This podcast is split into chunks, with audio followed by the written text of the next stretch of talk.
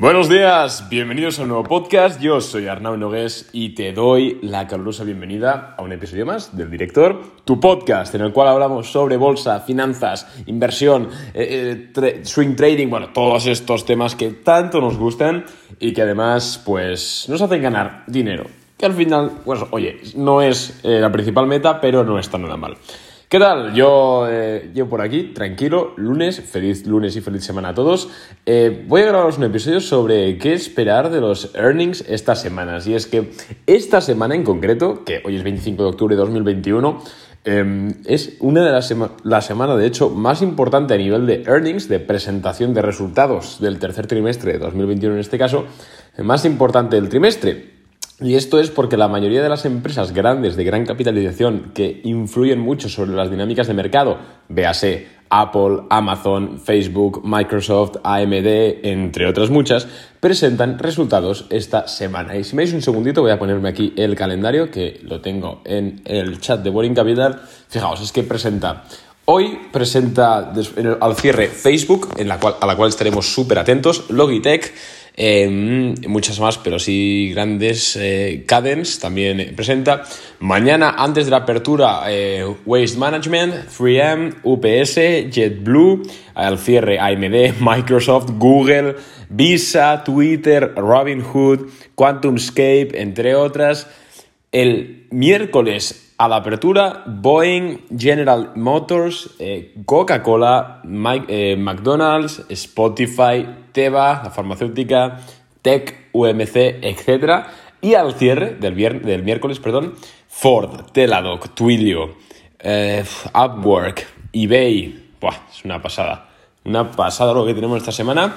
Y luego, ojo, que no se acaba aquí. El jueves, a la apertura, antes de, que abra el mercado, presenta Shopify de las famosas Caterpillar, Merck, Grupo Altria, que es Malboro, eh, eh, Philip Morris, etc., American Tower y Comcast. Y al cierre, aquí viene otras, Apple, Amazon, Starbucks, Gillette, MicroStrategy y, y, bueno, Deckers, pero bueno, estas son más, más pequeñas. Y luego el viernes, a la apertura, ExxonMobil, AbbVie, eh, Chris, Chevron, bueno, sobre todo petroleras, Chevron y Royal Caribbean eh, Group, que esta es de, cruceros, RCL creo que es, si no recuerdo mal.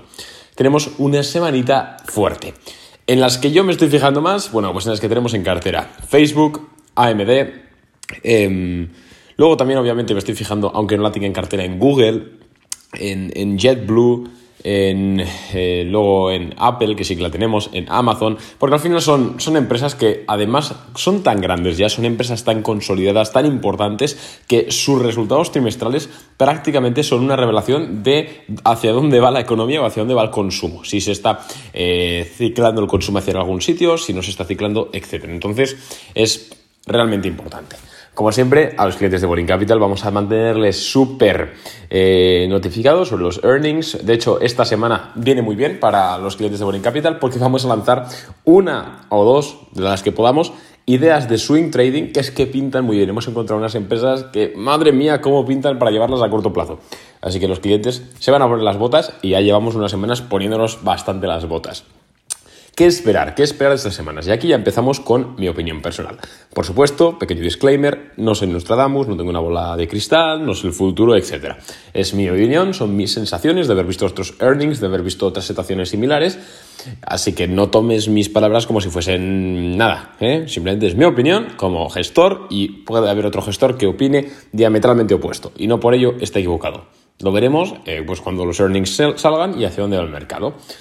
En mi opinión, los earnings, bueno, simplemente quiero hacer una introducción primero y decir que si los earnings del tercer trimestre em, históricamente siempre han sido más flojos, siempre se han esperado más flojos. ¿Por qué? Pues porque el tercer trimestre del año es aquel, es aquel trimestre sobre todo que engloba el verano, donde hay un consumo eh, quitando sectores cíclicos, donde hay un consumo que es menor. En verano eh, hay menos consumo de ladrillo, por ejemplo, hay menos consumo de tecnología, hay menos consumo de, automóviles, etc. ¿Por qué? Porque la gente está de vacaciones, punto. Entonces, eh, históricamente el tercer trimestre siempre es un trimestre donde los resultados, salvo, insisto, en sectores que sean cíclicos, como por ejemplo aerolíneas, em, agencias de viajes, ya sabéis, ¿no? Todo a lo que el verano, la temporalidad del verano beneficie, pues em, pues están ligeramente más perjudicadas. Además, también el cuarto trimestre es el mejor del año históricamente por el tema de Navidades, épocas de consumo, entonces la gente como que se medio reserva a esperar a comprar a Navidades. Vale, sabiendo esto, que el tercer trimestre no va a ser comparable al segundo trimestre, que habrá que hacer un ajuste de crecimientos, etc., yo creo que va a sorprender positivamente. ¿Por qué? Porque venimos de caídas en el mercado.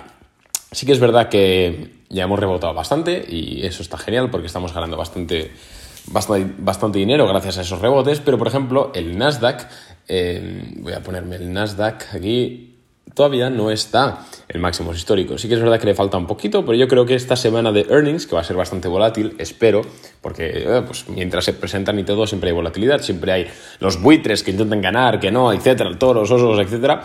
Pero supongo que cuando se resuelva esta, esta lateralidad, en la que incurriremos esta semana previsiblemente, pues ya sea la excusa perfecta para volver a máximos históricos, tanto en el Nasdaq como en el SP500 y como en el Dow 30. En el SP casi estamos ya en máximos históricos.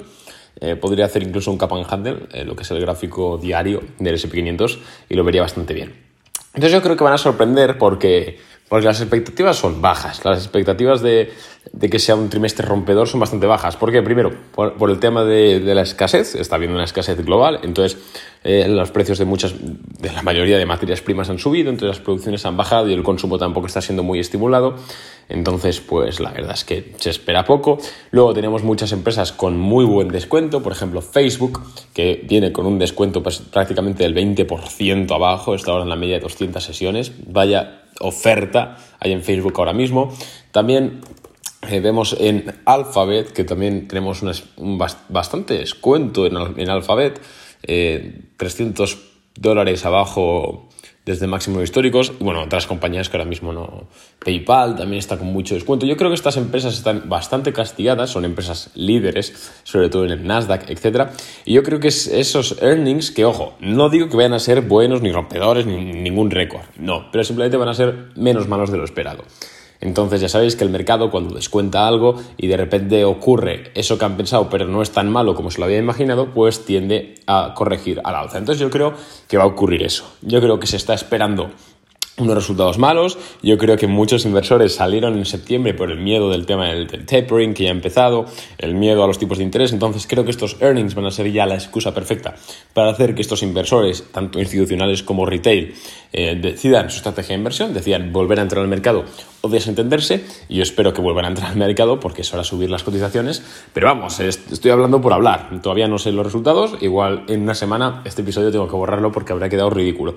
Pero yo creo eso. Yo creo que los resultados van a ser, van a ser positivos. Eh, en interés, a ver cómo de, de interés es ver cómo le afecta a Facebook el tema que afectó a Snapchat, el tema de iOS 15. iOS 15, ya sabéis, perdón, iOS 14.6 creo que se incorporó, que básicamente lo que hace es como prohibir o permitir al, usuario decir que, no que el Facebook o las plataformas no recopilen información. Entonces ya sabéis, tengo un episodio explicándolo, explicándolo, ¿no? Pero ya sabéis que entonces la publicidad es menos acertada y la, tasa de conversión del cliente es menor. Entonces los ingresos prácticamente caen.